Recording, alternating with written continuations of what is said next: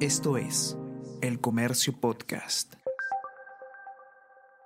Buenos días, mi nombre es José Manuel Romero, periodista del Comercio, y estas son las noticias más importantes de hoy, viernes 10 de noviembre plan del gobierno considera la construcción de siete proyectos mineros hacia el 2025. Monto de inversión ascendería a 4.646 millones de dólares, según el Ministerio de Economía y Finanzas. Medida forma parte del Plan Unidos del Ejecutivo.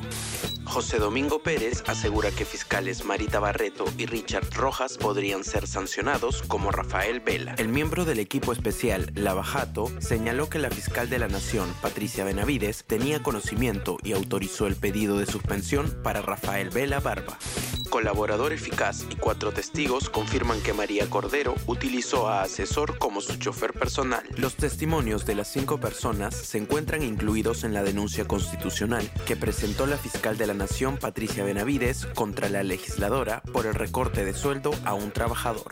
Acuerdo de Pedro Sánchez con los separatistas catalanes ha desatado protestas en España. Las negociaciones entre socialistas e independentistas catalanes para la investidura de Pedro Sánchez como presidente del gobierno continúan mientras crece el enojo contra una posible amnistía a procesados del independentismo.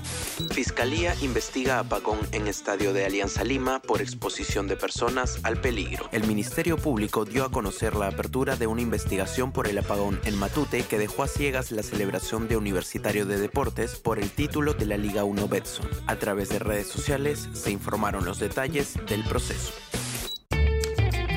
Si eres suscriptor activo de El Comercio, no dejes de participar de nuestra próxima experiencia de cata y maridaje con lo más selecto de las bodegas de vino Virtute.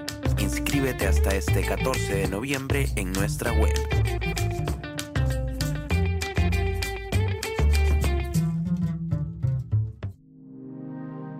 El Comercio Podcast.